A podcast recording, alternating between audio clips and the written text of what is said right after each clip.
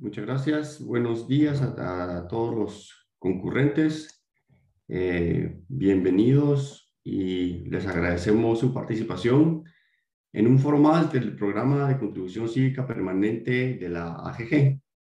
Es un espacio neutral que como institución ponemos a disposición de los ciudadanos para discutir los asuntos de interés nacional que fortalecen la, la democracia de nuestro país. El tema de hoy es la elección directa de diputados, la reforma a la ley electoral y de partidos políticos. Consideramos que las propuestas de cambio para el buen funcionamiento de las democracias representativas son de interés nacional y son interesantes porque representan desafíos para los actores de la política y las autoridades electorales del país. Es una forma distinta de elegir para los ciudadanos y da lugar a nuevas oportunidades para conformar la estructura del legislativo. Dejemos que nuestros invitados sean quienes profundicen en el tema. Para mí es un gusto presentarles al ponente de esta propuesta de reforma a la ley electoral y de partidos políticos, así que le doy la más cordial bienvenida al diputado José Alberto Rivera Nájera, diputado por el Partido Compromiso, Renovación y Orden, creo. Me acompañan también el señor Pedro Cruz, ingeniero industrial, presidente de la organización Primero Guatemala, columnista y catedrático universitario, y Philip Chipola, quien es licenciado en Ciencias Políticas, columnista y catedrático universitario también, labora para la Fundación Libertad y Desarrollo. Finalmente, los dejo también con, la dirección de Esther Brol Menegazo, quien moderará este foro. Ella es especialista en comunicación y directora de la Junta Directiva de la AGG, con quien me honro en compartir eh, Bienvenida Esther, muchas gracias por eh, aceptar dirigir este, este conversatorio eh, para poner frente a, la comunidad electoral lo que es esta interesante ponencia y que podamos conocer bastante más de ellos. Así que gracias a todos por su participación. Esther, la dejo en uso de la palabra. Muchísimas gracias, José. Muy buenos días, señor diputado Rivera, Pedro, Philip y a todos ustedes que nos acompañan a través de Facebook. Muy buenos días. Es un gusto para mí justamente compartir con ustedes en este foro en el que conoceremos y discutiremos esa propuesta que mencionaba el presidente de AGG, que está proponiendo el diputado Rivera, que viene a reformar la forma de elección de diputados y que se está denominando lista de desbloqueados. Y a partir de, ese, de esa premisa podemos compartir, eh, Philip, algo que creo que nos va a servir de base para la discusión. Y podemos decir, creo que todos vamos a estar de acuerdo en ello, que el Congreso desempeña un rol estratégico y un rol clave en nuestra República y que hoy por hoy nos está dando. En ese sentido, Philip, yo lo he escuchado a usted hablar de cómo por dolo o negligencia ese poder que ostenta el organismo legislativo en nuestro país está sirviendo en algunas ocasiones para bloquear, chantajear, generar ingobernabilidad y todo eso ha debilitado el funcionamiento de nuestro sistema en conjunto. Entonces, la propuesta que hace el diputado Rivera, aunque es para un artículo en específico, realmente puede tener un impacto muy importante en robustecer la representatividad del Congreso, como usted lo ha mencionado en algunos foros, democratizar los partidos políticos, acercar a los electores, a sus representantes y al final, utilizando también palabras suyas, Philip, eliminar esos incentivos perversos que hay tras la integración del Congreso. Entonces yo quisiera pedirle, Philip, que nos pudiera usted contextualizar cuál es la situación actual de la ley electoral y de partidos políticos, específicamente en la elección de diputados si usted cree que todavía hay alguna virtud en el sistema de elección por representación eh, proporcional de minorías o si definitivamente los vicios que hemos visto hacen que urja un cambio. Bienvenido, Philip. Muchísimas gracias, Esther. Eh, muy buenos días a todos, diputado Rivera, eh, a Pedro Cruz, a, Luis, eh, al licenciado Toledo. De verdad, muchas gracias por la invitación. Como, como lo preguntaba Esther, efectivamente, el Congreso en una república o el organismo legislativo en una república generalmente juega una especie de rol de ser un primero entre iguales, un primero entre los poderes del Estado. ¿Por qué? Porque los legislativos generalmente eh, constituyen el órgano de representación de los diferentes grupos y de los diferentes sectores de la ciudadanía. Por definición, en una república se busca que los congresos, los legislativos sean una pequeña representación de ese universo total que es la ciudadanía de un país. Por esa razón es que al Congreso se le asignan básicamente tres grandes funciones dentro de un sistema republicano y que las vemos reflejadas en la Constitución guatemalteca. Primero, al Congreso se le asignan funciones legislativas de emitir las normas que van a regular la vida en sociedad. Segundo, a los congresos, a las, a las asambleas, se les otorga también la función de control sobre los actos de la administración pública, es decir, al Congreso se le otorga la función de fiscalizar al Ejecutivo, de fiscalizar a otras entidades autónomas, no solo fiscalización en materia financiera de la administración de recursos, sino también una fiscalización sustantiva. Están cumpliendo los objetivos de la institución, cumplen con las políticas públicas. Y tercero, el Congreso es también un órgano que sirve para eh, generar coherencia normativa dentro de los órganos del Estado. Por ejemplo, la ratificación de tratados internacionales, eh, todo lo relacionado con la aprobación eh, del presupuesto o la aprobación e improbación de los informes de, de, auditoría que elabora anualmente la Contraloría. Son funciones del Congreso. un Congreso es clave en una república porque legisla, porque fiscaliza, porque se encarga de mantener la coherencia normativa dentro del Estado y porque en teoría debe ser el órgano donde se vean representados los intereses de los diferentes grupos y sectores de una sociedad. En el caso de Guatemala, vemos que la integración del Congreso se define en dos marcos normativos. El artículo 157 constitucional, que culpa de eso es que hay, digamos, limitaciones o hay más problemas para entrar a hacer un rediseño profundo del sistema de elección de diputados. El artículo 157 constitucional es el que me define que el Congreso se integra mediante el sistema de distritos y el sistema de lista nacional y me establece la fórmula de que cada departamento del país es un distrito, con la excepción del departamento de Guatemala, que se subdivide entre la ciudad capital, o sea, la ciudad, la ciudad de Guatemala es el distrito central, y el resto de municipios del departamento, dígase Misco, Villanueva, Matitlán, etcétera, etcétera, constituyen el distrito Guatemala. Eso me lo establece la Constitución. Ese, e, ese sistema el modelo distrital, lista nacional, el modelo de que, cada de que cada departamento sea un distrito, eso está en la Constitución y eso sí nos pone una pequeña camisa de fuerza para revisar el modelo de integración de diputados. Sin embargo, en el artículo 205 de la Ley Electoral y de Partidos Políticos y en el artículo 203 se regulan dos componentes, digamos, más operativos de la elección de diputados. El artículo 203 constitucional me establece la fórmula específica de cómo se define la cantidad de diputados que, que, son asignados a cada distrito.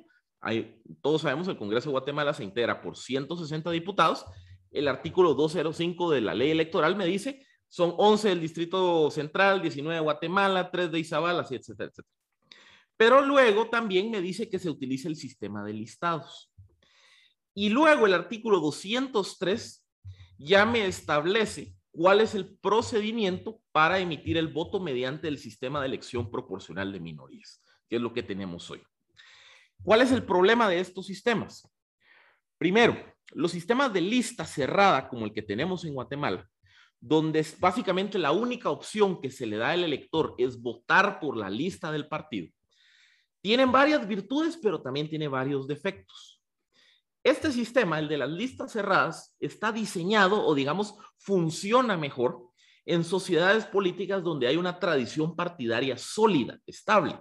Cuando hay partidos fuertes, cuando yo sé, por ejemplo, que un partido es conservador de derecha y piensa de tal forma, que este partido es liberal, que este es socialdemócrata, los diferentes grupos de la sociedad naturalmente van a votar por el partido que ellos creen mejor les representa. el sistema de listas sirve para generar, digamos, esos balances entre las diferentes visiones ideológicas que hay en una sociedad. Pero como les decía, la precondición para que un sistema de listas cerradas funcione bien es tener una tradición partidaria sólida, cosa que sabemos aquí en Guatemala no existe. Además, el, tema del, listado o del sistema de, de elección de diputados por lista cerrada también provoca, digamos, una serie de incentivos particulares. No quisiera entrar a calificarlos como positivos o negativos, simplemente así es el sistema. Eh, primer, primer incentivo, un sistema de listas cerradas obliga que el diputado sea leal a su partido antes que al elector. ¿Por qué? Porque en términos prácticos, en un sistema de lista cerrada, los únicos candidatos que tienen posibilidad real de alcanzar escaños en el Congreso son los primeros en la lista. Por ejemplo, si yo fuera a correr de candidato a diputado por el Distrito Central, digamos la ciudad de Guatemala, que elige 11 diputados, y el partido que me está postulando a mí me pone en la casilla número 11, mis posibilidades de llegar son prácticamente nulas, porque mi partido tendría que sacar 100% de los votos para que yo, siendo el 11 de la lista, llegue. Entonces, ¿qué ocurre? el incentivo que yo tengo y que todo el resto de mis compañeros de las listas tienen es estar bien con el partido, con la dirigencia del partido, con las autoridades del partido, porque yo dependo de ellos para que me pongan en un lugar atractivo de la lista. Ahí ustedes pueden ver el efecto dominó que esto genera. El efecto dominó entonces es que yo ya no necesariamente soy leal a mi elector, yo tengo que quedar bien con las autoridades de mi partido, indistintamente si lo que ellos están proponiendo o la línea que el partido está definiendo sea contraria a lo que quieren mis, electores. Segundo problema, se da el fenómeno de lo que, se conoce como el efecto, eh, el efecto de arrastre. El efecto de arrastre es qué ocurre cuando el primer candidato de la lista es un personaje muy conocido, muy querido, muy popular. Mucha gente va a querer votar por ese candidato de primero en la lista. Sin embargo, por el sistema de elección proporcional de minorías, el número total de diputados que se le asigna a cada partido depende del porcentaje de votos en relación que tuvo en la elección de, legislatura. Entonces, ¿qué pasa? Si mi partido tiene un personaje muy querido, digamos, eh, muy votado, él seguramente va a recibir suficientes votos para entrar, pero él nos va a pasar jalando, entre comillas, al segundo, tercero, cuarto de la lista. ¿Y qué pasa? el puesto 2, 3, 4 del puesto de la lista se vuelven atractivos porque yo prácticamente no tengo que hacer mucho y es muy probable que yo ingrese al Congreso. Entonces ahí es donde se dan las prácticas que se han reportado hasta la saciedad de comprar escaños. Ah, yo quiero el número 2 del Distrito Central porque el 1 es un líder visible, lo van a votar mucho, yo compro la segunda casilla porque él me jala y él me arrastra de ingreso al Congreso. Entonces, eso también genera otro incentivo perverso. Tercero, el sistema de listas genera lo que en Public Choice, el análisis eh, económico de las decisiones públicas, se conoce como la ignorancia racional.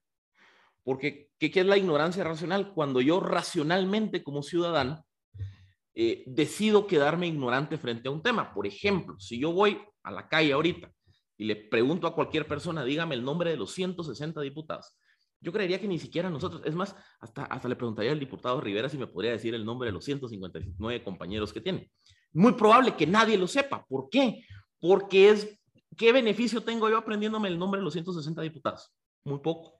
Entonces yo racionalmente decido quedarme ignorante ante ese tema. El ciudadano, el votante, tiene todavía un incentivo más grande para mantenerse ignorante. Es decir, yo como ciudadano de a pie ¿Qué incentivo tengo para averiguar quién es el candidato 2, 3, 4, 5 de la lista del partido? Prácticamente ninguno. el problema que generan los listados cerrados es que yo como votante no conozco el nombre de, de mis representantes, de los candidatos a diputados. Conocerá al primero, al segundo en la lista, pero al que viene tres para abajo probablemente no los conozco. Y si yo no conozco a mis representantes, ¿cómo lo voy a exigir que vote a, que haga tal tema, que promueva tal iniciativa de ley? Si yo no conozco el nombre de, mis representantes, ¿cómo lo voy a castigar o premiar en la siguiente elección? Entonces, ahí es donde ustedes empiezan a ver que el sistema que tenemos en Guatemala genera una serie de incentivos negativos o disfuncionales. Y entonces, ante esa situación, digamos, la, analogía que, yo hago para, eh, explicar un poco el, problema que hay es un supermercado y con esto, con esto termino. Básicamente, el sistema electoral guatemalteco es un supermercado en donde, para empezar, las góndolas son enormes. O sea, son, ¿por qué? Por ejemplo, en el Distrito de Guatemala votamos por 11 diputados. En el Distrito Central, perdón, en el Distrito Guatemala por 19, en Huehuetenango por 10, es decir, distritos tan grandes, o sea, una góndola tan grande del supermercado, me hace muy difícil poder ordenar y perfilar mejor la relación representante-representado. Pero aparte, en el supermercado me obligan a comprar una canasta. O sea, yo no puedo comprar el producto 1, 2 y 3. No, yo tengo que comprar una canasta donde viene ya un combo empaquetado, donde tal vez hay un producto muy bueno que a mí me gusta, pero hay nueve muy malos que a mí no me gustan. Y yo solo lo único que puedo hacer es comprar la canasta. Entonces, ese modelo naturalmente genera una serie de distorsiones de representatividad. Por eso lo que hay que hacer aquí, regresando a la analogía del supermercado, hay que reordenar las góndolas, eh, quiere decir reordenar el sistema de distritos, pero le tengo también que permitir yo al votante ya no tener que comprar el combo, la canasta de productos, sino poder comprar un producto o dos, tres productos en específico. Y eso es lo que está atendiendo la propuesta del diputado Rivera. La propuesta del diputado Rivera lo que me permite es que yo ya no voy a tener que votar por la lista de 10 nombres, de los cuales no sé quiénes son nueve, sino que ya voy a poder votar específicamente por el candidato que va primero en la lista, el que va quinto en la lista. Yo ya voy a poder individualizar mi voto eso me va a permitir conocer mejor a mis representantes y en teoría generaría una relación más fluida representante-representado y un modelo donde yo ciudadano puedo mejor castigar o premiar a los buenos o malos diputados. Muchísimas gracias. Muchísimas gracias, Philip. Entonces tenemos que el sistema de representación proporcional de minorías que tenemos ahora nos permite elegir listas cerradas, inalterables, bloqueadas tenemos que los diputados son hoy por hoy, o los candidatos a diputados son hoy por hoy más leales a sus partidos que al electorado, mientras o en tanto eh, se adueñan de su curul, porque cuando ya están ahí también tenemos ese otro vicio que se llama, eh, ay, se me acaba de ir la palabra, el transfugismo, que puede ser formal o informal. Y en esa línea vamos a pedirle también al diputado que pueda explicarnos cuál es la propuesta de reforma al artículo 33 de la propuesta que está presentando de iniciativa el Tribunal Supremo Electoral y que se ha denominado listados desbloqueados. Por favor, diputado.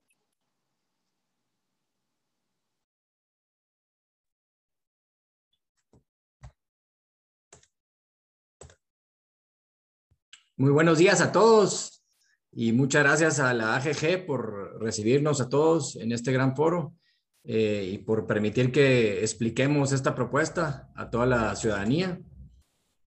Eh, saludos a todos. Pues eh, es, esta propuesta llamada listados desbloqueados viene realmente a atender una demanda que quedó pendiente de la Plaza del 2015 donde todos los ciudadanos queremos mejores funcionarios públicos en todos los puestos del Estado.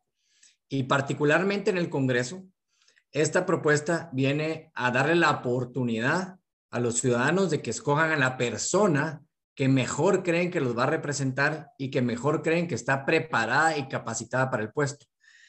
De esta forma, esta propuesta contempla que el ciudadano pueda votar por la persona, no por el partido. Es decir, los candidatos siempre se van a postular a través de un partido, porque esta propuesta no permite candidaturas independientes, siempre es a través de un partido. Sin embargo, el ciudadano puede elegir directamente a la persona que cree que mejor lo va a representar dentro de un partido. Eh, de esta forma, el ciudadano sí puede conocer a su representante, estoy de acuerdo con todos los argumentos eh, negativos y todos esos, mejor dicho, todos esos incentivos negativos que acaba de explicar el licenciado Philip Chicola, eh, porque realmente eso es lo que la ciudadanía ya se dio cuenta de esos incentivos y eso es lo que la ciudadanía quiere cambiar. Y por eso esta propuesta viene a acercar al ciudadano con su representante. Porque actualmente, como ustedes saben, eh, y como lo decía el licenciado Philip Chicola, la mayoría de la gente no conoce a sus diputados. O sea, algunos conocerán quién va en la casilla 1, quién estuvo en la casilla 1, eh, de algunos partidos, algunos no. Entonces, no hay ningún incentivo realmente de conocer a los diputados. Y, la intención de esta propuesta es acercar el ciudadano a, con su representante, acercarlo con los diputados en el Congreso. Entonces, eh, y además, en la coyuntura actual, esta propuesta viene a darle una luz de esperanza a la ciudadanía y esperamos que el Congreso pueda verlo de la misma forma, es decir, todos sus representantes, de que si realmente atendemos esta propuesta y logramos primero que pase en el dictamen favorable de la Comisión de Asuntos Electorales y después es votada a favor en el Pleno con 107 votos, entonces viene a darle una luz de esperanza a la ciudadanía de que el Congreso sí está atendiendo las demandas de la población y le da la esperanza de que en las próximas elecciones, que ya están a menos de dos años, eh, realmente los ciudadanos puedan escoger a los representantes que quieren, a los representantes que realmente mejor los van a representar. Entonces, realmente eh, lo que estamos tratando de hacer es acercar al ciudadano con sus diputados.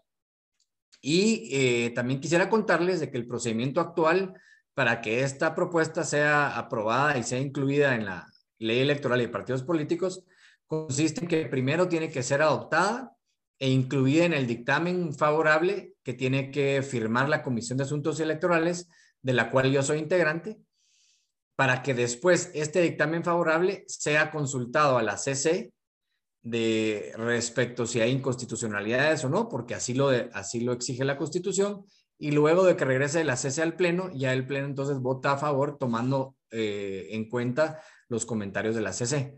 Entonces, el procedimiento actual y en, la etapa que estamos actualmente es lograr que la Comisión de Asuntos Electorales del Congreso, de la cual yo participo y soy integrante, pueda incluirla en su dictamen favorable para que luego pueda seguir su proceso.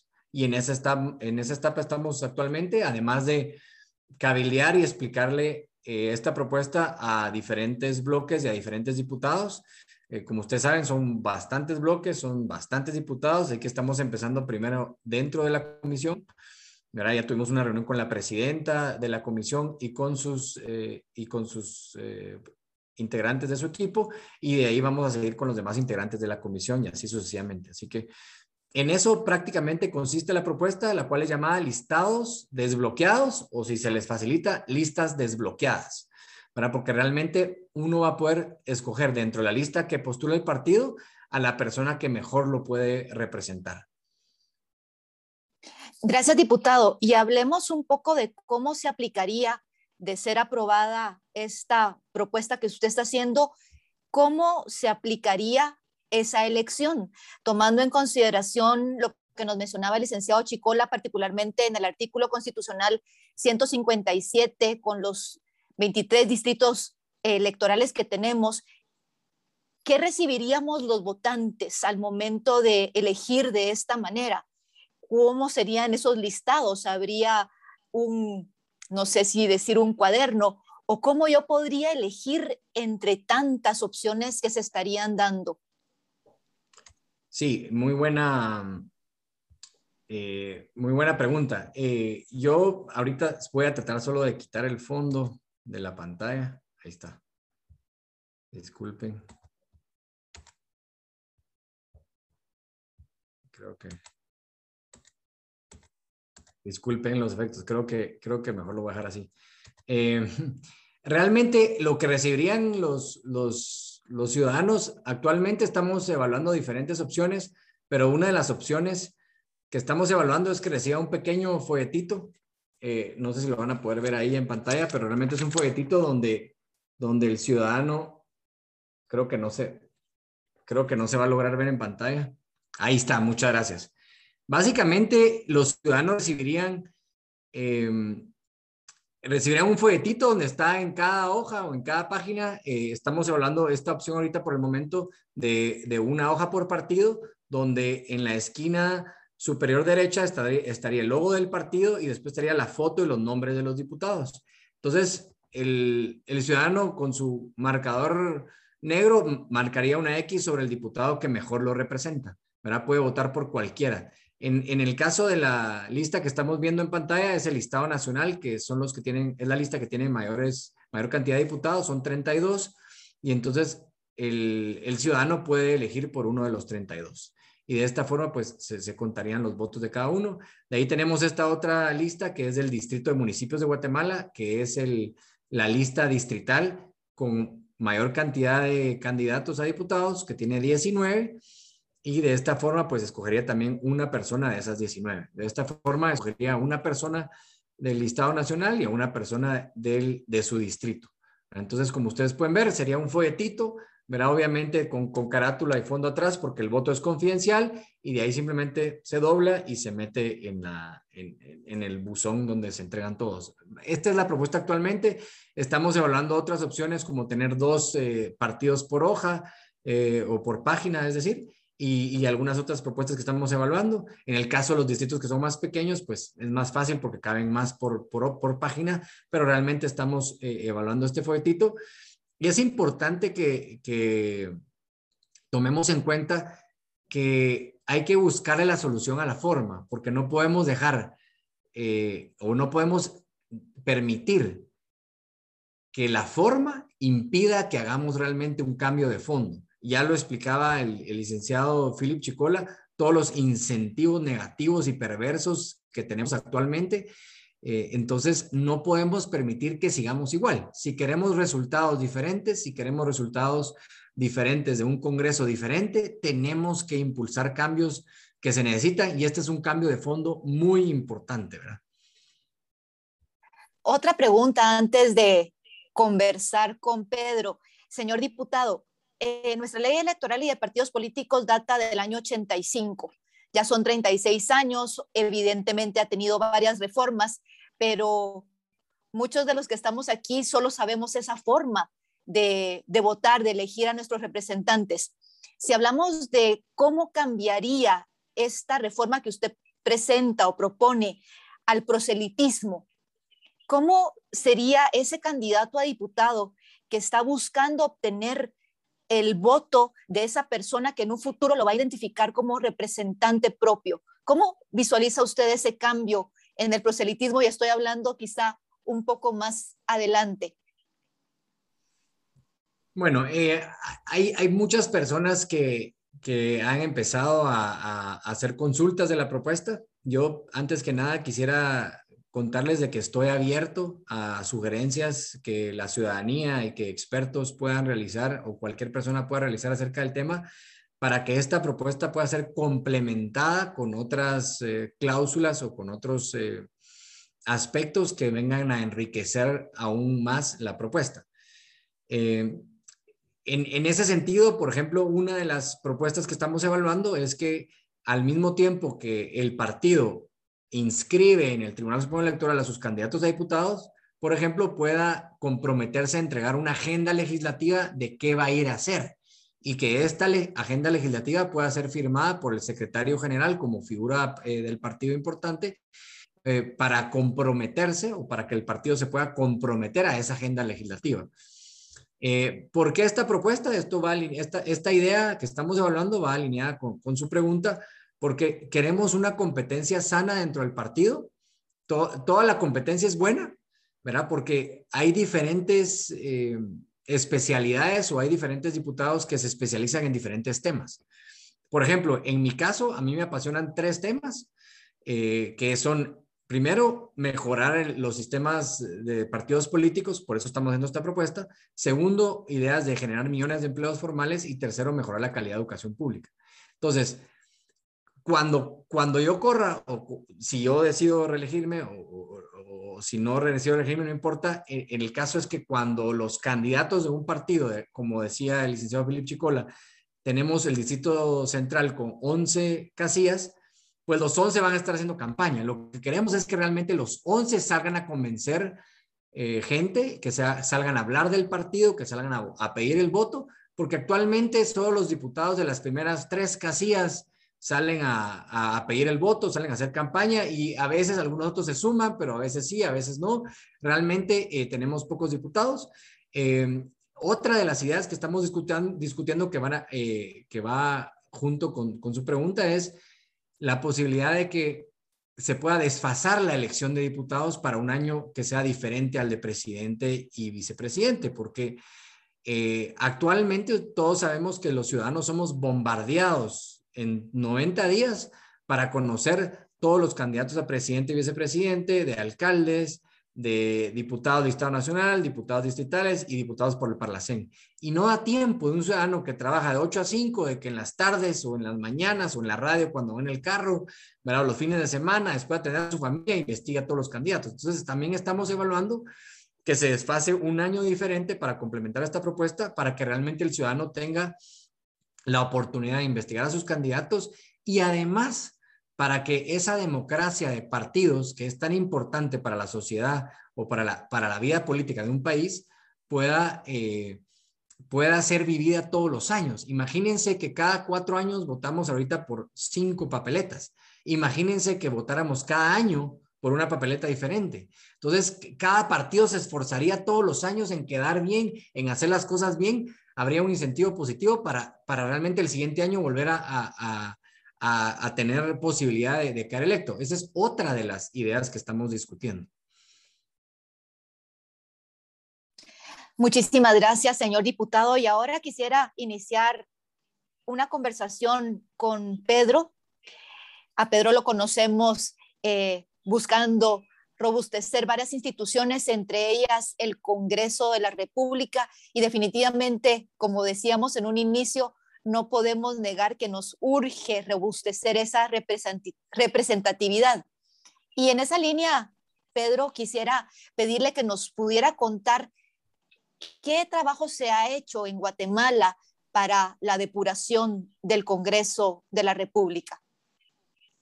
Bueno, eh, muy buenos días. Gracias a la AGG por la, por la invitación y mi reconocimiento especial también para el diputado José Alberto Rivera por este esfuerzo que, está liderando para que por fin podamos tener una válvula de escape a la problemática social que estamos viviendo en estos momentos y sobre todo atender a, las demandas de la ciudadanía. Felicitaciones, diputado Rivera. Y bueno, eh, contestando un poco la, la, pregunta que me, que me hacía Esther, pues bueno, em, durante los últimos dos procesos electorales, tanto en el año 2015 como en el año 2019, Hemos tratado de, estar cerca del Tribunal Supremo Electoral, acompañándolo con, información, que es información eh, pública, para poder lograr esa depuración de los listados. ¿Y por qué el interés de, de depurar esos listados? Bueno, pues simplemente porque son esas listas cerradas que se meten muchísimas eh, personas que muchas veces no sabemos ni quiénes son, como bien lo estaba explicando Philip y como bien lo estaba explicando el diputado eh, Rivera, se cuela cualquier cantidad de, de, gente y bueno, siempre pues respetando la, la, democracia también de los, de los partidos políticos, pero también eh, en una línea de, de fortalecimiento institucional, eh, sobre todo tanto para el Tribunal Supremo Electoral como para el Congreso de la República. ¿Y qué hemos hecho? Nosotros como organizaciones, eh, Primero Guatemala, Jóvenes por Guatemala, Guatemala Visible, entre otras organizaciones, hemos hecho un esfuerzo utilizando información pública para que el Tribunal Supremo Electoral, a quien muchas veces no les alcanza el, el tiempo porque tienen que ver tantas cosas durante el proceso electoral, pues nosotros los hemos acompañado con listados en donde hemos evidenciado eh, candidaturas que no deberían de, ser inscritas. Y les voy a poner un, ejemplo. En el año 2015, pues promovimos que el Tribunal Supremo Electoral aplicara el famoso artículo 113 constitucional, el cual, pues prácticamente es, es un listado de requisitos para las personas que quieren optar a un cargo de elección pública, en donde se habla de la capacidad, la idoneidad y la, y la honradez. en su momento quedaron eh, fuera candidatos como el expresidente Alfonso Portillo, entre otros eh, candidatos, pero hago mención a él porque lo, lo conocen eh, bastante por haber sido presidente de la República y nosotros colaboramos con el Tribunal Supremo Electoral en ese momento para lograr la depuración. Fueron alrededor de cincuenta y pico candidatos que, que se quedaron afuera, pero al mismo tiempo hemos descubierto que al Tribunal Supremo Electoral se le están colando eh, contratistas del, del Estado y son por cantidades muy grandes en donde se rompe también con la aplicación del artículo 164 constitucional y a través de la información pública, pues nosotros lo hemos eh, notado, nos ponemos a, investigar y le compartimos también al Tribunal Supremo Electoral esta información. Esto lo hemos hecho en, ya en dos ocasiones que se le han presentado listados y hemos llevado el proceso elevado hasta una apelación ante la Corte de Constitucionalidad.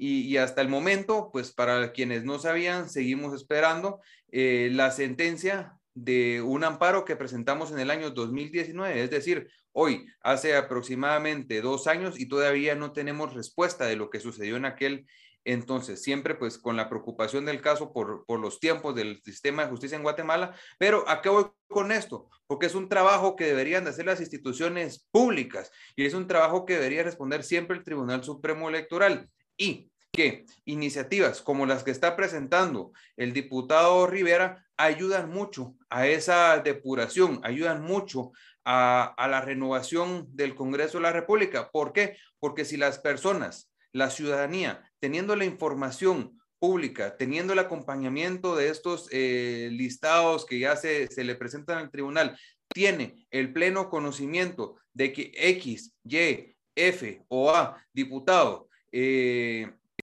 no cumple con los requisitos, pues simple y sencillamente no hay que votar por esos diputados y votar por diputados que sean idóneos, honrados, capaces, que sobre todo tengan un liderazgo real y representativo para que a la hora de estar e-, en el Pleno del Congreso discutiendo las iniciativas de ley representen a la ciudadanía y no representen los intereses personales que muchas veces pues van totalmente fuera de lo que la ciudadanía quiere. Muchísimas gracias, eh, Pedro, por el comentario y ahora invito también a que Philip pueda abrir su cámara y podamos iniciar con la discusión de qué tan viable es esta propuesta en nuestro país. He leído opiniones de Philip, perdón que lo cite tanto, pero como está aquí, vamos a aprovecharlo, que más que un listado desbloqueado, él promueve o, o mejor dicho, opina que sería mejor un sistema semiabierto. ¿Cuál sería la diferencia entre la propuesta que estamos discutiendo? ¿Por qué sería más viable una, una propuesta semiabierta? Entonces, alrededor de eso quisiera que discutiéramos, por favor. Philip. Muchas, muchas gracias, Esther. Bueno, realmente el, el concepto son, son, son homónimos en términos de conceptos de sistemas electorales. Eh, real, digamos, si, si, nos queremos ir al, al, nombre técnico, el nombre técnico es listados cerrados desbloqueados. ¿Por qué cerrado desbloqueado? Porque básicamente hay, hay tres alternativas de cómo se puede votar con sistema de listas. La primera alternativa, como tenemos en Guatemala, lista cerrada, en donde yo voto por la lista que me da el partido y no puedo hacer nada. Luego está el modelo que se encuentra en Honduras. Ellos tienen el otro espectro, que es el listado 100% abierto. ¿Qué es el listado 100% abierto? Imagínense, por ejemplo, yo voto en la ciudad de Guatemala, Distrito Central, voto por 11 diputados. Un sistema de, listados abiertos me permitiría a mí votar por tantos diputados como elijo en mi distrito, indistintamente las banderas partidarias. Entonces yo podría venir y votar por el número 3 del Partido Azul, el número 1 del Partido Rojo, el número 8 del Partido Amarillo y digamos yo armo mi lista de mis 11 independientemente de qué partido los postuló. Ese es el modelo hondureño de listas abiertas que, ojo, tampoco es perfecto, tiene también sus incentivos perversos, o sea, eso también hay que entenderlo, digamos aquí, eh, aquí no hay un sistema que sea 100% inocuo.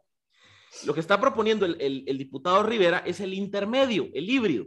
Entonces, por eso se les conoce como listados semiabiertos en una jerga, llamémosle más popular, o, como les digo, su nombre técnico es eh, listados cerrados desbloqueados.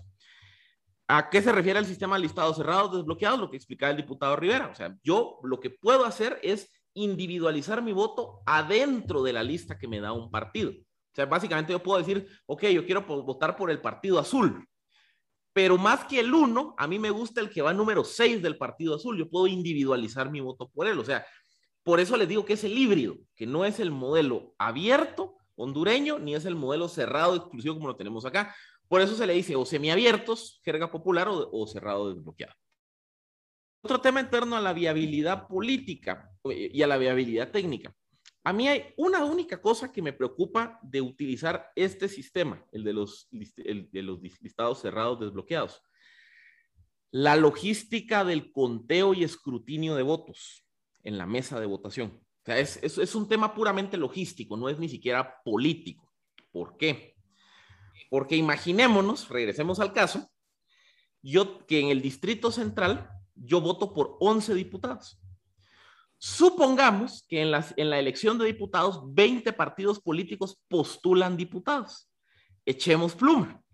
20 por 11 son 220 candidatos individuales o, o 220 candidatos adentro de la lista de los diputados. Ojo, yo sé que no todos los partidos llenan todos sus listados, pero aquí por la facilidad del ejemplo vamos a aceptar los números. Dense cuenta lo complejo que sería para las juntas receptoras de votos, o sea, para los quienes administran las mesas de votación, el proceso de contar básicamente votos eh, individualizados eh, dentro de cada lista de partido. Entonces, por eso es que los sistemas cerrados desbloqueados se recomienda, o sea, no, no quiere decir de que si no se hace va a estar mal, se recomienda que vengan de la mano con distritos más pequeños. ¿Cómo se resuelve el problema que le estoy planteando? Muy fácil. Ya no tengo que votar por 11 diputados, sería más fácil que yo solo votara por 3. Entonces ya se vuelve manejable, aunque sean 20 partidos, se vuelve más manejable si solo son 3 candidatos de 20 partidos, así son 11 candidatos de 20 partidos. El problema, y por eso les decía la camisa de fuerza del 157 constitucional, es que el tema de los distritos está amarrado en la constitución.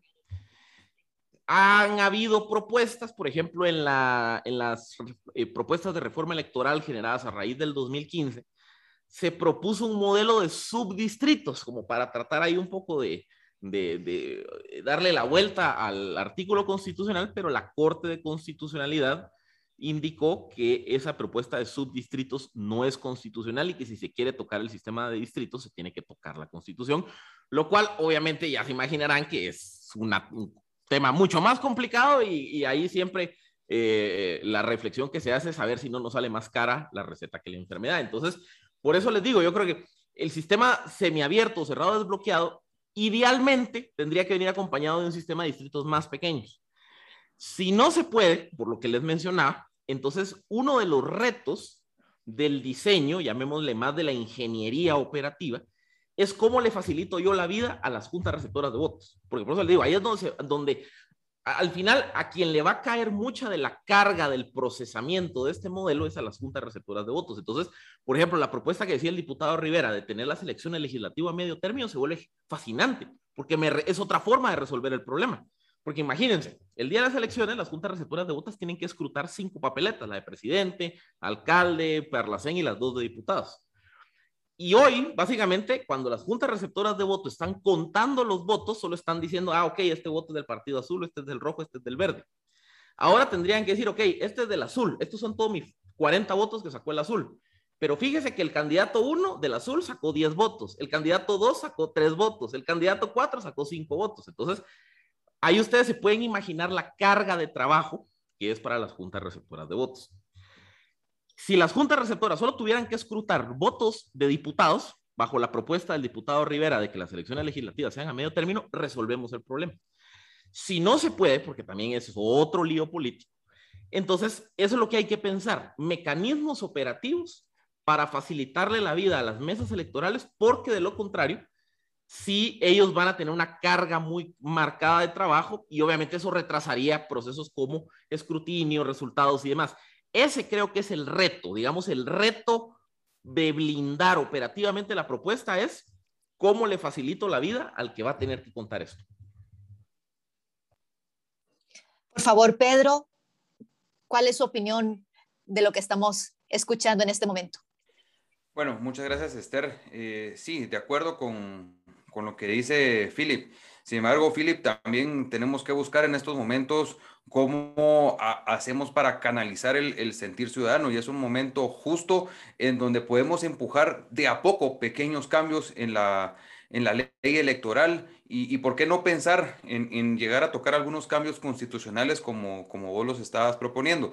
Pero por algo tenemos que empezar y yo creo que es importantísimo que la gente tenga claro los pasos que tiene que pasar la, iniciativa que está proponiendo el diputado José Alberto Rivera, en donde en primer lugar se debe conseguir la, aprobación en la, en la comisión para que pueda pasar al, al pleno y ahorita hay que enfocarse en buscar conseguir esa, esa aprobación dentro de la comisión para que ya se pueda entrar a discutir eh, al pleno. Yo creo que es eh, fantástico la, la, forma en la que se está proponiendo que por fin podamos romper con los listados. ¿Cuántas veces nos hemos sentado en, foros, en, paneles, en, discusiones, en programas de televisión? Philip, hemos hablado siempre de la forma en la, que, en la que tenemos que cambiar el Congreso de la República y yo creo que este es un momento coyuntural, un momento en el que la gente quiere eh, respuestas, quieren ser atendidos, queremos ser atendidos, queremos ser escuchados, estamos cansados de, del Congreso de la República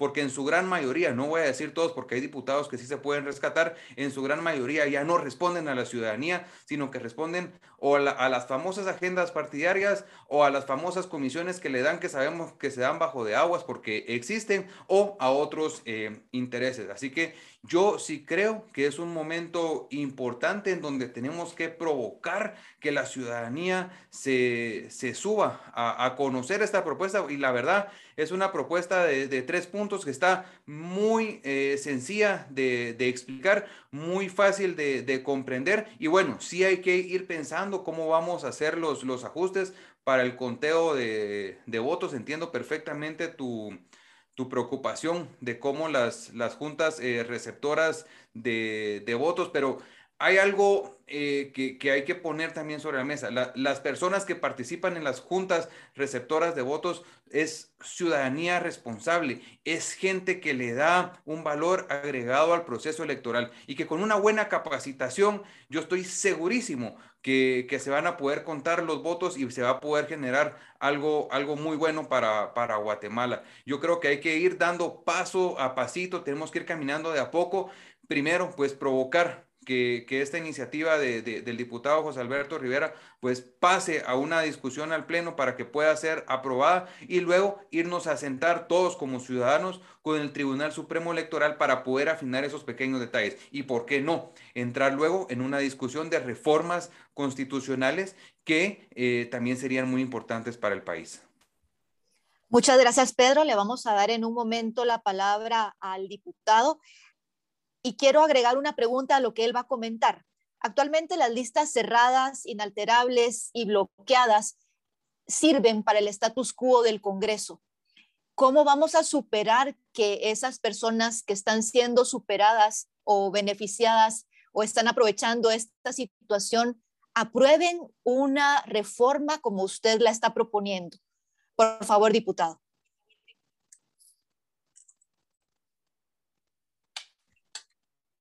Gracias. Em, voy a empezar por, su pregunta, que creo que es la pregunta que todo el mundo se hace y que todo el mundo quiere escuchar. Em, una de las, de las principales razones en las que yo me enlisté para ser diputado es para motivar e inspirar a que más personas participen en puestos públicos. Esa realmente es mi misión principal, porque queremos a los mejores profesionales, honrados, honestos, capaces, que estén en puestos públicos para realmente servir a la población, no servirnos a nosotros mismos. Ahora, en, esa línea, eh, yo creo que, que la coyuntura actual ayuda a presionar al Congreso a que realmente nos pongamos las pilas en hacer propuestas buenas que realmente quiere la población. Ya no podemos seguir en esta batalla de izquierda a derecha, de corrupción anticorrupción, Eh, por supuesto que la lucha contra la corrupción es una lucha que todos debemos de apoyar, izquierda, derecha, etcétera. Eh, pero, pero es importante de que aterricemos con propuestas. Si solo estamos luchando y atacando y desgastándonos y enfrentándonos, enfrentándonos como población, realmente eh, en Río Revuelto ganancia pescadores. Los únicos que, que, ganan de todo este relajo es la corrupción y los corruptos. ¿verdad? Entonces tenemos que, que realmente aterrizar, pensar un poquito en frío, decir, bueno, ¿qué propuestas realmente le van a dar un nuevo rumbo al país? Y esta puede ser una de ellas, por supuesto, con los retos que, que, decía el licenciado Felipe Chicola eh, y Pedro, pero, pero vuelvo al tema, o sea, no podemos dejar que un aspecto operativo nos impida que hagamos un, un cambio de fondo. O sea, estamos en proceso de buscar soluciones para ese tema. Eh, tengamos en cuenta de que en El Salvador, eh, usted en El Salvador y en Honduras, como decía Felipe, ya se usa el sistema de listas abiertas y eso es más complicado de computar. Por supuesto, en El Salvador se desfasaron las elecciones presidenciales de la diputados y por eso es uno de los aspectos que estamos evaluando. Eh, y el otro aspecto que estamos evaluando es que realmente tenemos que apurarnos a hacer ese cambio este año, ¿verdad? Y, que sea aprobado este año este cambio y esta, esta reforma a la ley electoral de partidos políticos, porque tenemos que darle chance al Tribunal Supremo Electoral a que a partir de enero y todo el resto del año 2022 se prepare no solo con, con, con sus procesos, sus procedimientos internos, con, eh, con su departamento de informática, con campañas de información a la población en todos los departamentos, en todos los municipios, con capacitación a juntas receptoras de votos, etcétera, para que esté listo cuando salga la convocatoria de elecciones, digamos, en enero, ¿verdad? Que, se abre el proceso electoral para que después en marzo empiece la campaña electoral. Entonces tenemos que darle al Tribunal Electoral el otro año para prepararse. Entonces, eh, otro aspecto importante es que a la mayoría de diputados distritales que tienen fuertes liderazgos, eh, no les va a afectar esta propuesta. ¿Por qué? Porque hay muchos diputados distritales que tienen fuertes liderazgos y si ellos siguen atendiendo a, su, a, sus municipios, a sus, a sus distritos, van a seguir obteniendo los votos. O sea, media vez los diputados trabajen por sus comunidades, por su gente, los diputados distritales van a seguir quedando. Entonces, o sea, no, tampoco creamos de que esto va a, cambiar el, Congreso completamente, eh, pero lo que sí va a hacer es alinear los intereses de la población con los intereses de los diputados. Entonces, eso es muy importante, que, que, se alineen esos intereses para que realmente los diputados trabajen por la población porque van a haber algunos diputados que se olvidan de, de, de sus electores y entonces hacen de las suyas. No, no queremos que estén haciendo de las suyas nadie. Queremos que hagan las cosas bien hechas honradas, honestas, que rindan cuentas y que trabajen por la población. Pero sí es importante que tomemos en cuenta que hay 128 diputados distritales y 32 diputados del Estado Nacional. Y a estos 128 diputados distritales, a muchos no les va a afectar para su competencia en la próxima campaña. Por supuesto que puede haber más competencia, eh, pero si los diputados actuales que quieran, que quieran reelegirse empiezan o siguen trabajando por sus distritos, logran resultados, pues van a tener esa ventaja competitiva. Pero tenemos que reconocer de que se necesitan 107 votos y hay, para que pase esta reforma electoral y hay 128 diputados distritales. Y yo estoy en el listado nacional, así que tenemos 129 votos. Eh, posibles, ¿verdad? Por, por, uno, por uno mío. Eh, y siempre van a haber otros diputados del Estado Nacional que también están de acuerdo, pero lo más importante, eh, Esther, es que alineemos los intereses de la población con los intereses del Congreso. O sea, ya no, puede, ya no podemos tener congresos que estén trabajando otras cosas que no sean lo que quiere la población. Y lo otro es que tenemos que aterrizar en propuestas. No podemos seguir en esta lucha del país donde todos nos enfrentamos todos contra todos. O sea, nadie gana. Los únicos que siguen ganando con este relajo son los corruptos. ¿Verdad? Porque imposible ponerle atención a todos los actos de corrupción que están, que están sucediendo en el gobierno.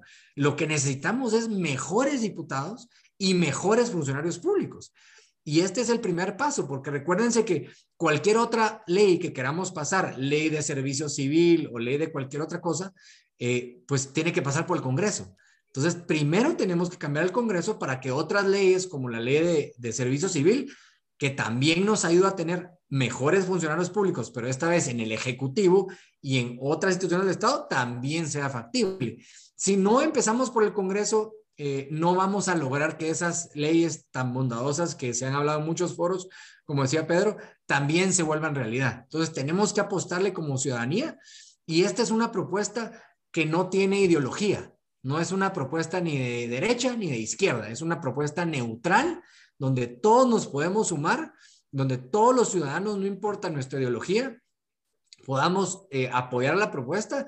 Así que es importante de que, de que se logre el apoyo ciudadano, de que se logre difundir para que ojalá de aquí al 30 de noviembre que terminan los, eh, las sesiones ordinarias, el segundo periodo de sesiones ordinarias del Congreso, y tal vez quizás antes del 15 de noviembre o 30 de octubre logre pasar esta reforma. Y por último punto, es importante recordar de que hemos visto cómo con voluntad política, por ejemplo, la Corte de Constitucionalidad puede resolver de un día a otro. Vimos cómo la Corte de Constitucionalidad se juntó el sábado y resolvió acerca del tema del estado de calamidad y nos obligó al Congreso a, reunirnos y el lunes estamos eh, convocados. Así que cuando la Comisión de Asuntos Electorales le dé dictamen favorable a la, a la iniciativa de ley, entonces de ahí va a la CC, regresa al, al, Congreso y se discute en el Pleno. Entonces el paso que tenemos que ahorita apoyar es lograr que la Comisión de Asuntos Electorales logre incluir este cambio que quiere la ciudadanía en el dictamen favorable eh, que va a ser aprobado por la Comisión. Entonces, mucho de lo que hemos escuchado y reiteramos es la importancia estratégica que tiene el funcionamiento del Congreso en todo el sistema y cómo debemos luchar como ciudadanía para fortalecerlo. Tenemos algunos comentarios y preguntas en Facebook que los voy a leer. Carlos Cerezo dice, pero si no se reforma la entrada a la contienda, no se cambia la realidad porque seguimos votando por la lista del partido. El tema es quién es y cómo se puede ser candidato sin tener que caer en el sistema de partidos. Agrega a su comentario, debería incluirse en la propuesta que los comités cívicos puedan postular candidatos a diputados. Así se mejoraría la representatividad también. Es necesario que existan más posibilidades de candidaturas, si no, seguimos bajo el monopolio de los partidos. Carlos Rivas dice, un diputado o dos por departamento, más que suficiente. Aquí venimos a hablar de la cantidad de diputados que actualmente dependen de la población de cada distrito electoral. Y dice, y que trabajen en coordinación con los gobernadores y los alcaldes de su área. Cero viáticos, obligatorio viajar en vía terrestre para que se den cuenta del estado de las carreteras. Hay mucho que corregir. Carla Moscoso dice, serán los partidos los que decidan el orden de aparición de los candidatos en las cartillas de votación. Y si quieren respondemos a esa pregunta de Carla Moscoso. Eh, Pedro tiene la mano levantada, por favor. Bueno, sí, tal vez un poco respondiendo a, lo primero que, estaba planteando eh, Carlos Arezo, lo, conozco bastante bien y sé que él ha peleado mucho por el tema de las candidaturas eh, independientes. Carlos, eh, todos quisiéramos cambiar la, ley electoral y quisiéramos hacer muchísimos cambios y, te agradezco por haberte conectado al, al, foro. Sin embargo, pues como lo estábamos comentando hace un momento, tenemos que dar pequeños pasos y si no damos pequeños pasos que puedan generar cambios eh, de impacto en, las próximas elecciones, pues no vamos a poder lograr el montón de cambios que, podemos hacer. Estoy súper consciente de que, de que muchos estamos cansados, de que hay muchos diputados que no hacen nada y que no responden, pero bueno, demos pequeños pasos, eh, ciudadanos guatemaltecos, démosle la oportunidad a esta propuesta para, para que pase, para que la puedan aprobar en el Congreso de la República y estoy seguro que si empezamos a cambiar los diputados que, elegimos y la forma en la que los estamos eligiendo, vamos a poder empezar a, hacer más reformas a distintas leyes, pero tenemos que dar pequeños pasos que puedan ser viables. Como bien lo estaba explicando eh, José Alberto hace un momento, pues esta es una, una iniciativa que no tiene colores, que, que, no tiene ideología, sino que todos nos vamos a ver beneficiados, todos los partidos políticos que participen se van a poder beneficiar y las candidaturas se van a poder eh, fortalecer. Es un momento importante en donde si realmente queremos luchar contra la corrupción, pues tenemos que empezar por cosas que puedan suceder, por iniciativas, por ideas, por soluciones a los problemas que, que tenemos en el país. Entonces, guatemaltecos, démosle la oportunidad que podamos dar pequeños pasos que puedan suceder y que puedan hacerse realidad dentro del Congreso de la República. Muchísimas gracias, diputado Rivera. No sé si gusta usted responder la pregunta que hacía Carla Moscoso, que si serán los partidos los que decían el orden de aparición de los candidatos en las cartillas de votación. Y quisiera agregar una pregunta para los tres de Jonathan López, que dice, ¿cuál es el motivo por el que solo candidatos partes de un partido político pueden postularse? Por favor. Gracias. Eh, ¿Solo me puede repetir la última parte, Esther? Eh, Jonathan, Jonathan dice, ¿cuál es el motivo por el que solo candidatos partes de un partido político pueden postularse? Ok. Em, bueno, em, voy a empezar por esa última, porque creo que es, importante. Eh, ¿por, qué, ¿Por qué solo las personas que son parte de un partido político? Bueno, primero aclararles de que yo no era parte del partido, creo, ¿verdad? Cuando me postulé. Yo realmente fui en busca de partidos y vi que era un partido eh, que, que, tenía una ideología que, era similar con las ideas que yo tenía y había gente conocida en ese partido. Eh, que, yo la conocía ya de, de, actividades eh, profesionales, entonces por eso fue que me sentí más afín al, partido, creo, pero no, no es el caso siempre. Yo creo que muchos partidos siempre están a la búsqueda, o mejor dicho, todos los partidos siempre están la, en la búsqueda de liderazgos, sobre todo en los distritos ellos siempre están viendo quién es el nuevo líder, quién es el líder, eh, verá quién, quién, eh, quién es el líder en este sector, quién puede juntar más gente, quién puede convocar más gente. Entonces yo creo que para la gente que, que tiene interés en participar en puestos públicos o, que tiene interés en participar de diputado, esta opción de listados desbloqueados o listas desbloqueadas eh, realmente le va a ser más fácil poder participar porque se va a poder acercar a un partido eh, y va a poder empezar a participar en reuniones del partido y, va a mostrar interés para que realmente pueda ser tomado en cuenta. Y, por supuesto, más gente pueda ser tomada en cuenta. Eh, la otra pregunta, Esther, eh, solo si me la repite, la primera era, de, ¿cuál era?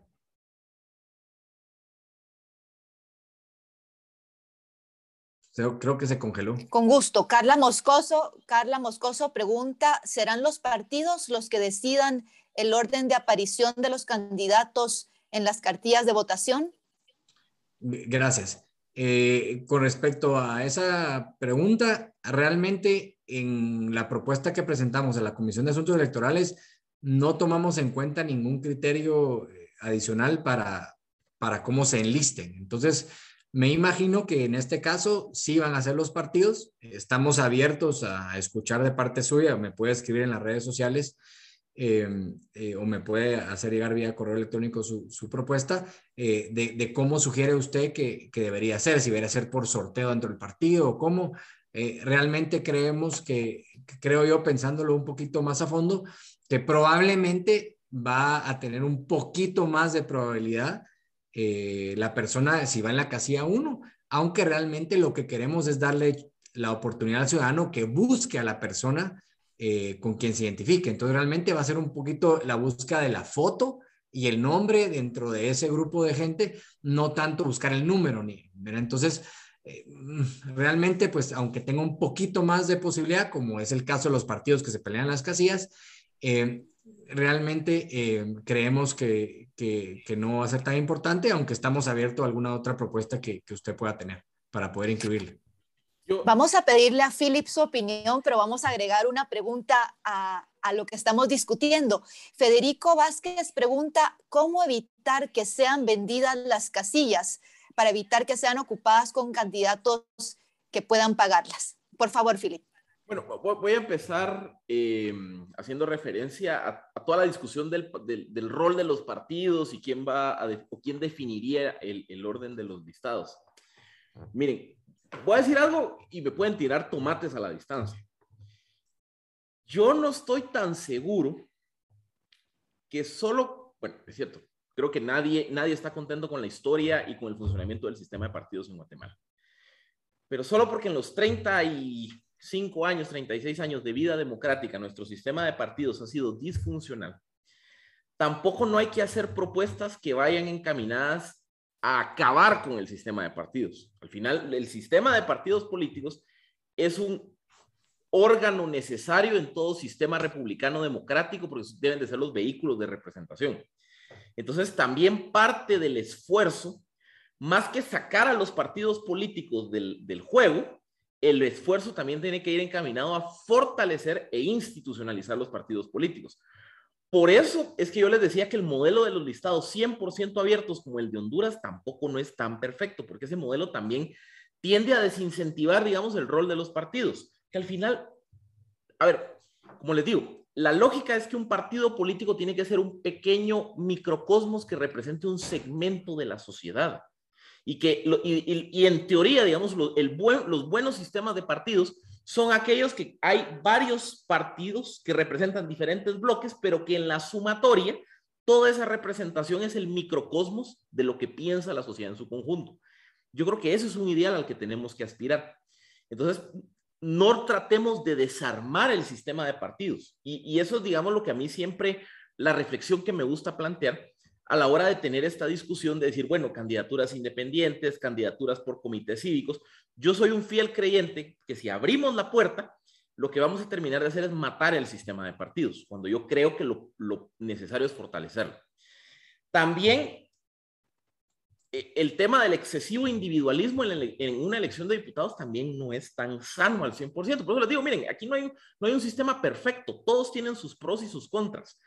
Las, el debate político y los debates académicos como este deberían o tienen como objetivo poder poner sobre la mesa y decir, miren, lo que tenemos actualmente tiene más, más contras que pros. O sea, ya, cambiemos. O sea, en eso estamos de acuerdo las propuestas alternativas, sea listado semiabierto, reducir tamaño de Congreso, cada uno tiene sus pros y sus contras. La clave es encontrar un sistema, y, por eso yo me adhiero mucho a la propuesta de las listas semiabiertas o cerradas desbloqueadas, es que para mí ese sistema es el que yo le miro una mejor relación de pros versus contras. Pero sí creo importante que en el mediano o largo plazo el trabajo de fortalecer a los partidos es necesario. La pregunta de Carla, ¿quién postularía y quién definiría los, el orden de los listados? Los partidos, porque yo sí creo que el partido tiene que tener un rol. Como se, como se, se contrapesa ese poder del partido en definir el orden, es mediante el poder que tiene el elector de decir, mira partido, yo, digamos, eh, eso, eso le pasó a Arena cuando se implementó este modelo en El Salvador. El votante de Arena le decía, mira Arena, yo creo en vos, yo creo en el partido Arena, pero no me gustan los candidatos que me pusiste del 1 al 10. Yo quiero votar por el 11, por el 14, por el 16. Entonces, el, el mismo sistema semiabierto, cerrado, desbloqueado, permite contrapesar el poder que tiene el partido de decidir Juan va de primero, Luis va de segundo. O sea, hay un balance, digamos, los incentivos encontrados en el modelo se balancean entre sí. ¿Cuál era la última pregunta, Esther? Perdón. Se me fue, no la apunté. Ahora se la, se la repito con mucho gusto.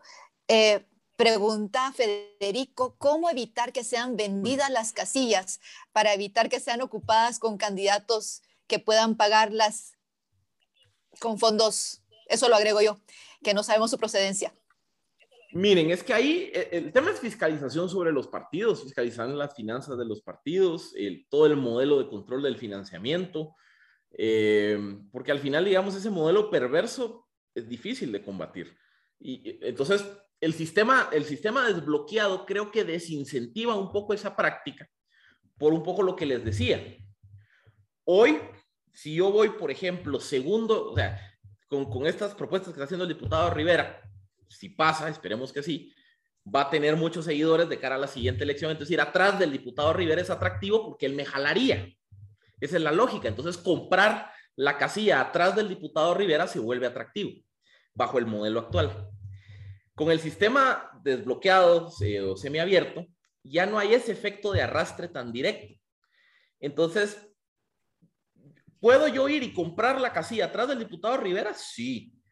Pero ¿me garantiza el, el sistema semiabierto que el diputado Rivera me va a jalar? No, porque el elector va a poder individualizar su voto. Entonces, por eso les digo, la práctica de comprar la casilla, ¿la vamos a poder combatir al 100%? No, pero sí va a existir un desincentivo en el sentido de que ya no va a ser tan automático de que comprar una casilla 2 me va a jalar el de arriba, porque ahora el elector va a poder decir, no, a mí me gustan los últimos tres de la lista, no los de arriba, entonces que entren los de abajo. Entonces creo que eso también tiende a contrapesar un poco esa falencia actual del sistema. Como les digo, no, no hay una propuesta 100% pura, perfecta, que resuelva todos los males del sistema, sino todo el mundo ya se hubiera movido ese sistema electoral. La clave es entender como todas esas variaciones, el, como el balance que le queremos dar al sistema y diseñar. Y, lo último, lo que, lo que les decía de la logística del conteo. Yo totalmente de acuerdo con lo que decía el diputado Rivera de no, eh, no no cuestionemos o no, o no, no, no, no tratemos de pasar la propuesta solo porque tenemos, digamos, esas, esas interrogantes. Simplemente creo que sí es algo que en la medida que se pueda resolver desde muy temprano en el proceso de propuesta es mejor. Les pongo un ejemplo. El tema de la validez del voto nulo. La validez del voto nulo era una idea que hacía muchísimo sentido por ahí del 2014-2015, porque es decir, es la forma como el elector va a poder decirle al sistema de partidos, no me gusta la oferta de candidatos que me estás dando. Pero dense cuenta qué pasó en 2019. Había toda una discusión una dos semanas antes de la elección. ¿Qué pasa con el voto nulo? Eh, ¿Cuenta, no cuenta? ¿Qué pasa si gana el 48% del voto nulo? ¿Quién se beneficia? ¿El grande, el pequeño? Entonces, y acuérdense que el tribunal incluso tuvo que emitir una serie de comunicaciones, el Tribunal Supremo Electoral, aclarando la interpretación del artículo sobre el voto nulo.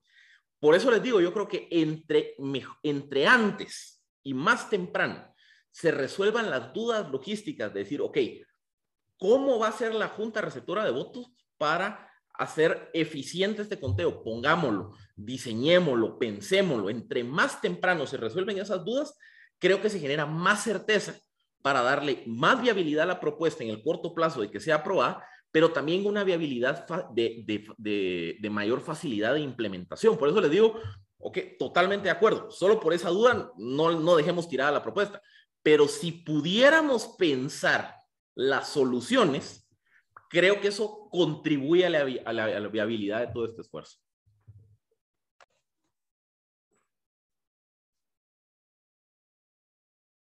Muchísimas gracias, Philip. Le vamos a dar la palabra en un momento al diputado Rivera.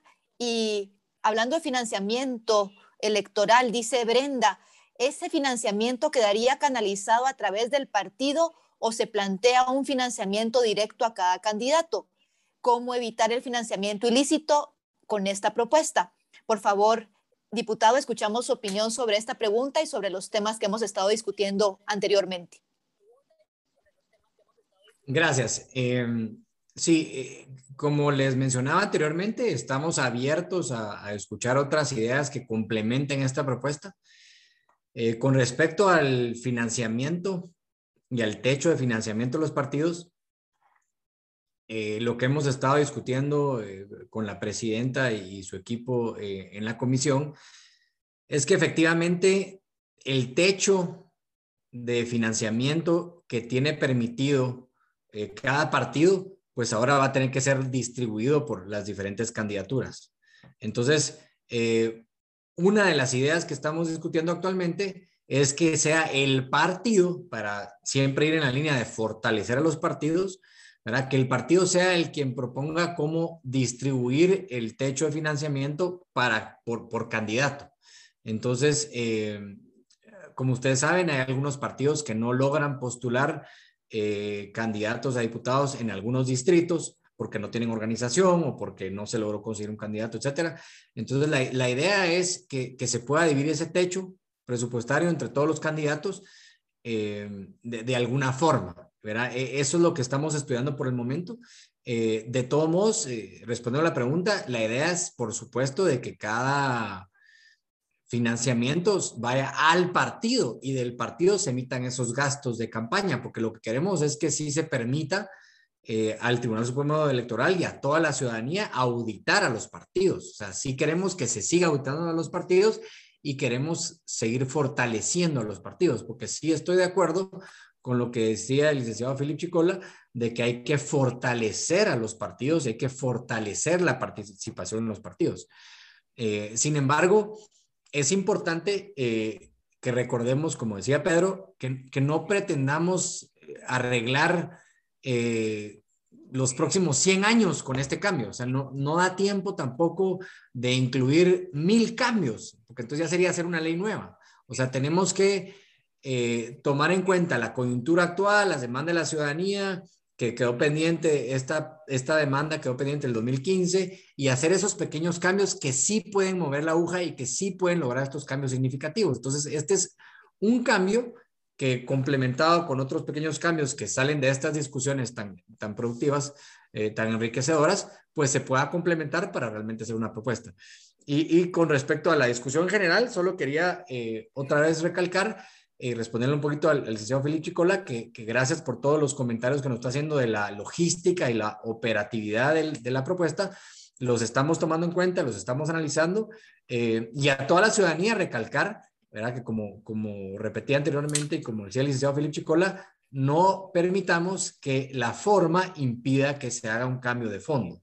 Sin embargo, sí vamos a, tomar en cuenta los comentarios como los que hacía el licenciado Felipe Chicola y toda la audiencia aquí, para ver cómo analizamos los cambios y nos anticipamos para que se puedan resolver o en la ley o a través de algún reglamento o alguna disposición del Tribunal Supremo Electoral para que estemos listos. Pero sí es importante que reconozcamos que estamos en un punto en la historia de Guatemala donde tenemos un sistema actual de listas cerradas bloqueadas y tenemos a Honduras y El Salvador con, con listas abiertas, ¿verdad? Donde en El Salvador es bien difícil computar el voto. Claro que ayuda a que esté desfasada la elección de diputados, pero aún desfasada es bien difícil computar los votos porque como decía el licenciado Félix Chicola, si tenemos en el Distrito Central a 11 casillas o 11 candidatos, entonces uno puede votar hasta por 11. Si una persona vota por solo 5, pues el voto se vuelve una quinta parte, una, una quinta parte del voto de un número entero. O si vota por 7, se vuelve una séptima parte, como se vuelven fracciones. Entonces, tampoco queremos entrar en esa complejidad. Yo creo que esta propuesta viene a ser un punto medio de lo que tenemos actualmente en Guatemala y lo que ya se probó en El Salvador y Honduras. Y entonces viene a ser un punto medio que viene a dar otro parámetro y otra posibilidad de, mejorar las cosas. Y además es bien fácil computar el voto con números enteros. Ya no estamos utilizando fracciones, como en el caso de El Salvador. Entonces, esta propuesta se vuelve un poco más viable, siempre tomando en cuenta los aspectos técnicos que, que se hablaban acá eh, y lo otro es, por supuesto, que, la parte política que realmente eh, creo que hay que aprovechar la coyuntura actual para que venga realmente a darle una luz de esperanza a todo el pueblo de Guatemala, que es lo que desesperadamente eh, está buscando la ciudadanía, porque hoy, Esther y, y público en general, si analizamos todas las demandas de la población, de las cuales ya se sumó Codeca y ya se sumó los 48 cantones y se sumó un montón de entidades, cada quien está pidiendo algo diferente. ¿Cómo vamos a resolver los temas de país si cada quien pide alguien diferente, algo diferente? Si cada semana que pasa es una demanda más y ahora la lista no va por 100, sino va por 150, y la siguiente semana no va por 150, sino va por 250, y la siguiente semana va a 350. Imposible. Eso es imposible atender las demandas de la ciudad si son tan grandes y tan largas. Sin embargo, si nos unimos en una propuesta, que esta puede ser, como mencionaba anterior, pues le damos mayor viabilidad y factibilidad política. Muchísimas gracias, diputado. Estamos cerca del fin de esta actividad. Vamos a leer un mensaje final de Carlos Cerezo y una pregunta que va dirigida a Philip. Carlos Cerezo dice, ya han cancelado a partidos por financiamiento ilícito, pero sus candidatos siguieron electos. Debería vincularse la responsabilidad con las candidaturas si se detecta financiamiento ilícito, los candidatos deberían perder su cargo también. y cierra diciendo, cuenten con nosotros en lo que podamos apoyar esta propuesta. Y la pregunta última dirigida a Philip es, hacer subdistritos en los departamentos requiere de reformas constitucionales y lo otro clave es la democratización de las candidaturas y la institucionalidad de los partidos políticos, a lo cual pues ya Philip hizo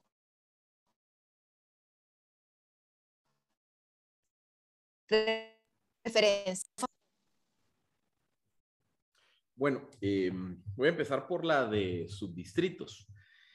Esa propuesta se introdujo en la propuesta de reforma del 2015 y la Corte de Constitucionalidad, la, bueno, fueron, realmente fueron ambas, tanto la magistratura 2011-2016 como la 2016-2021, se pronunciaron en un mismo sentido que una subdistritalización no sería factible, derivado que podría entrar en, en, contradicción con lo que dice el artículo 157 constitucional. Entonces, la CC, o por lo menos esas dos magistraturas, dejaron sobre la mesa la idea de que tocar el sistema de distritos, o sea, esa relación de amarrar el concepto distrito, que es un concepto electoral, con el concepto departamento, que es un concepto administrativo territorial, eso está en la Constitución y cambiar eso requiere cambiar la Constitución. Digamos, ese fue el criterio de las dos magistraturas anteriores.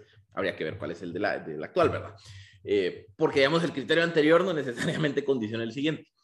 Pero a la luz de, las resoluciones anteriores o de las opiniones anteriores, eh, pareciera que el tema de los subdistritos sí o sí necesita reforma constitucional.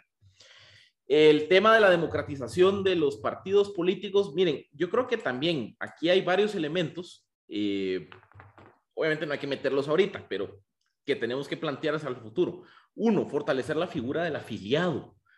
¿Qué derechos tiene un afiliado en el partido político? ¿Mm? No, a ver, ¿está reconocido la figura del afiliado dentro de la ley electoral? No. Entonces, fortalecer al afiliado para que el afiliado tenga un rol más activo en la toma de decisiones dentro del partido. Segundo, toda la regulación de las asambleas. Hay, o sea, no es materia de este foro, pero es bien interesante cuando uno analiza y, corre ejemplos, digamos, extremos, como un partido político que en teoría necesita tener, ¿qué? 27 mil, 29 mil afiliados para funcionar, por cómo están reguladas las asambleas y el modelo de elección de comité ejecutivo nacional y demás, podemos llevar un caso extremo en donde 20 personas toman la decisión sobre una agrupación de 29 mil. Eso hay que cambiarlo. O sea, todo el proceso de toma de decisiones de asambleas, de comités ejecutivos, hay que revisarlo para hacerlo más horizontal. Y por último, yo sé que, a ver, no es una propuesta para tirarla de una vez, pero se debería de incentivar que en las votaciones adentro del partido para integrar los listados de candidatos voten no solo los delegados de las asambleas, sino que se permita que el afiliado participe también. Es una especie de primarias poco más limitadas. O sea, si yo soy afiliado de mi partido, el azul, en el Distrito Central de Guatemala, que yo pueda participar de esa asamblea con voto y que yo pueda votar para la integración de los diputados o del listado de candidatos. Esa podría ser una propuesta de, fortalecimiento democrático de, adentro de los partidos. Eh, creo que son ideas, como les digo, no, no, no sobrecompliquemos la propuesta del diputado Rivera, pero son ideas que hay que tenerlas ahí como nota al pie para que al final la, reforma electoral es un, un proceso continuo. los aprendizajes del anterior proceso nos sirven para este y así sucesivamente. Entonces, esas ideas creo que las podemos apuntar y eventualmente, si no es ahorita, en la siguiente proceso de reforma, que lo va a haber los podemos tratar de proponer. Entonces, creo que son esas cositas que, que sí hay que, digamos, construir hacia la democratización de los partidos. Y por último, creo que también podría ser un foro interesante un día. Yo sí creo, obviamente no es momento, es complicado lo que voy a decir, pero yo creo que ya llegó la hora de hacer un código electoral nuevo, de cero. O sea, en lugar de seguir chapuceando, un poco la pregunta que hacía Esther, en lugar de seguir chapuceando la ley del 85, entonces le cambiamos, le subimos, le ponemos y demás, y ya es medio un fiambre nuestra ley electoral, porque cada reforma me agrega nuevas variables que me complica la ecuación del todo.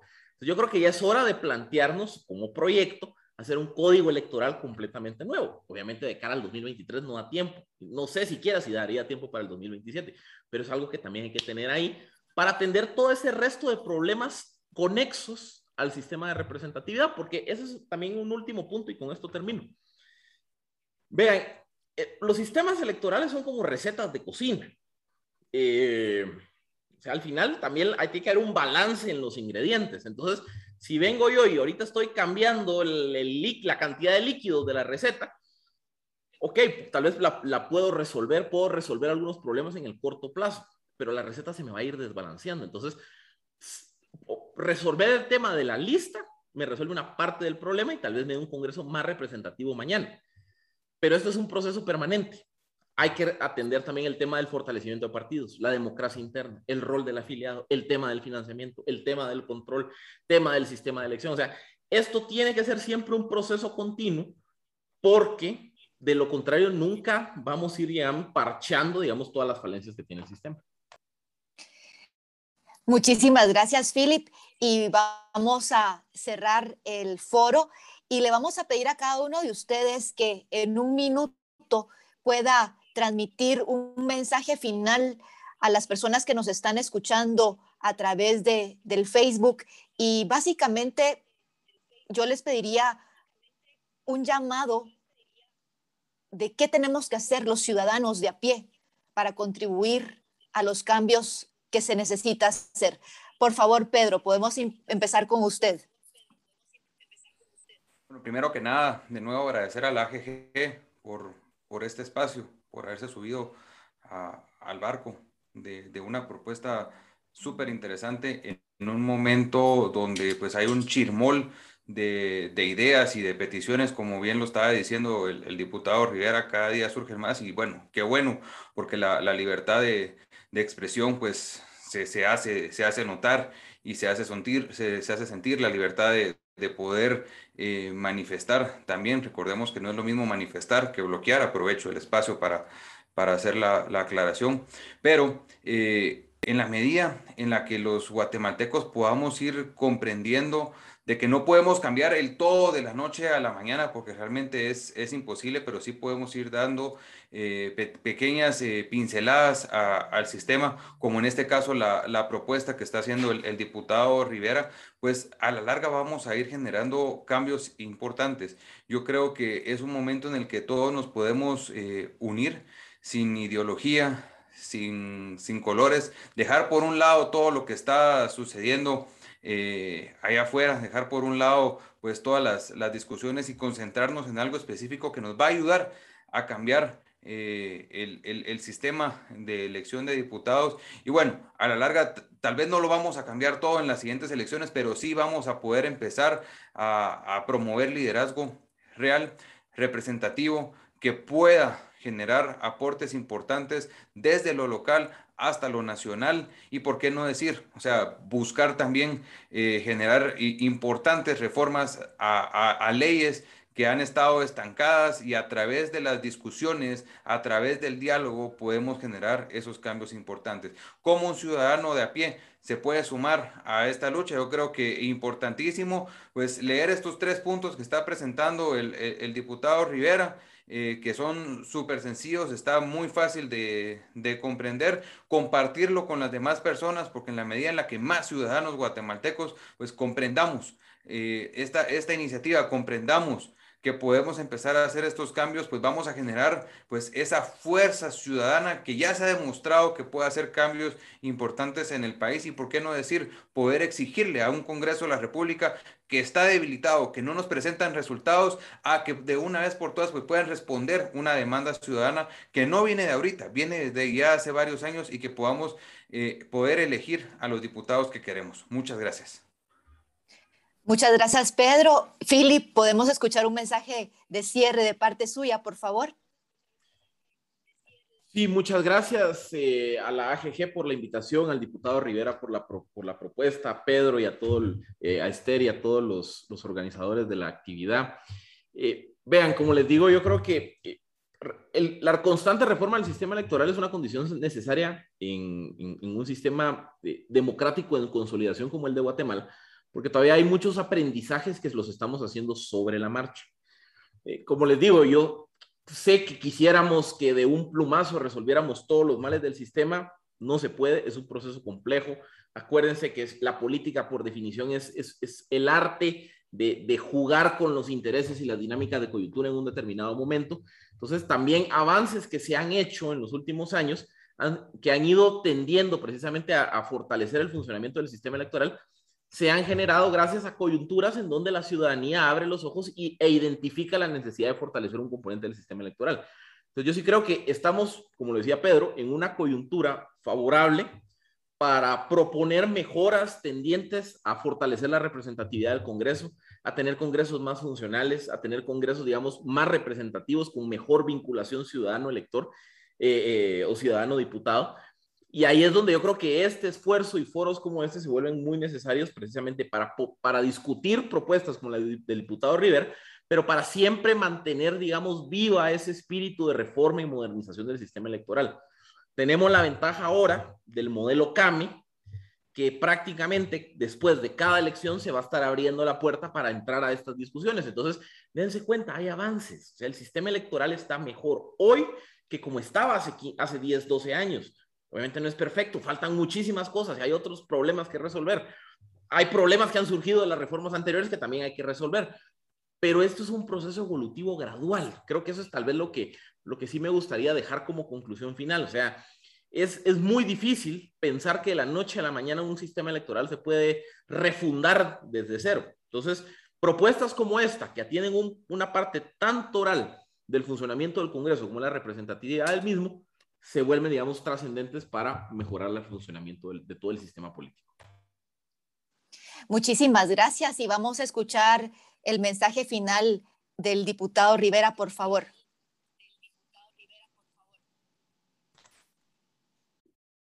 Bueno, primero eh, que nada, muchas gracias a la AGG y a todo su equipo por este espacio, ¿verdad? Eh, muchas gracias a los demás participantes, a Pedro, a Philip, ¿verdad? Y a Esther. Eh, y gracias a la audiencia por habernos escuchado. Me pueden contactar a través de las redes sociales para más consultas. Eh, prefiero que me digan diputado Canche Rivera que José Alberto, porque a veces los nombres largos no, no se acuerdan fácilmente, así que con toda confianza, diputado Canche Rivera, está bien.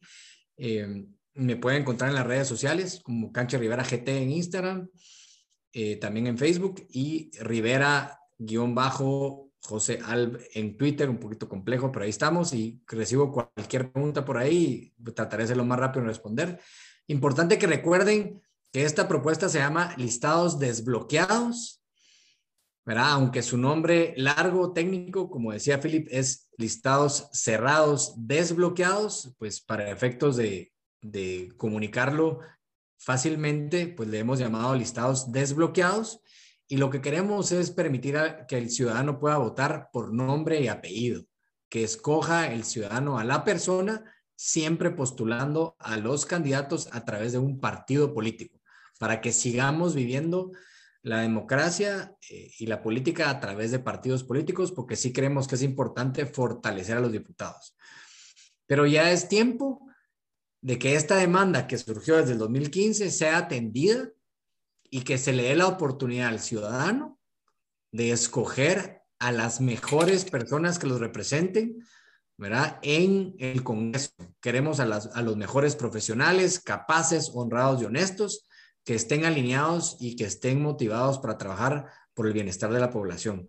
Así que muchas gracias por este espacio y esperamos, por favor, que nos sigan apoyando, compartan esta información con todas las personas que puedan y también pídale a sus diputados eh, por los cuales votaron en, las elecciones pasadas que apoyen esta propuesta, que todos van a ser beneficiados y que ya es hora de que el Congreso, como institución completa, empiece a cambiar su imagen, que actualmente tiene la peor imagen en la vida política de este país, para que empiece a dar pasos en el sentido de cambiar esa imagen a una imagen positiva que sí está alineada a los intereses de la población.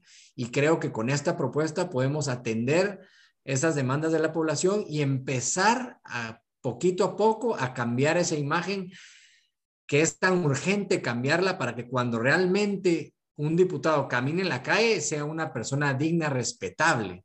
¿verdad? Yo hoy en día hasta prefiero no decir que soy diputado cuando voy a cualquier lugar, sino que dependiendo del momento digo, porque no quiero que en la, en la calle me confundan con con, con alguien que no soy. Realmente estoy para motivar y para inspirar a que más funcionarios públicos participen, pero sí queremos devolverle esa dignidad y ese prestigio al Congreso a la cual debería tener. Y creo que esta propuesta empieza a lograr ese efecto. Así que escríbanle a sus diputados que conocen, por los que votaron, aunque no votaron por, por algunos, pero sí conocen a otros, exíjanles y pídanles que apoyen esta propuesta. Y a todos los ciudadanos los invito a que se sumen a este esfuerzo, que compartan esta información por WhatsApp, por sus redes sociales, ¿verdad? Para que se logre el primer paso, que es lograr que se incluya en el dictamen favorable de la Comisión de Asuntos Electorales del Congreso. Muchas gracias. Gracias, señor diputado. Va a estar difícil que podamos exigirle a nuestros diputados porque no sabemos quiénes son, pero sí podemos hacer otro tipo de esfuerzos para poder apoyar. Y con ello yo agradezco la participación. Voy a pasarle la estafeta al gerente general de la Asociación de Gerentes de Guatemala, Luis Castañeda, con un último comentario que hicimos en un principio. El Congreso desempeña un rol estratégico y un rol clave en nuestro país. Muchísimas gracias. Por favor, Luis, bienvenido. Gracias, Esther. Y, en primer lugar, eh, felicitarlos a todos por, este, por, esta discusión bastante profesional, eh, bastante necesaria en nuestro país. Eh, gracias, Esther, por un excelente trabajo y por ser también parte de nuestra junta directiva.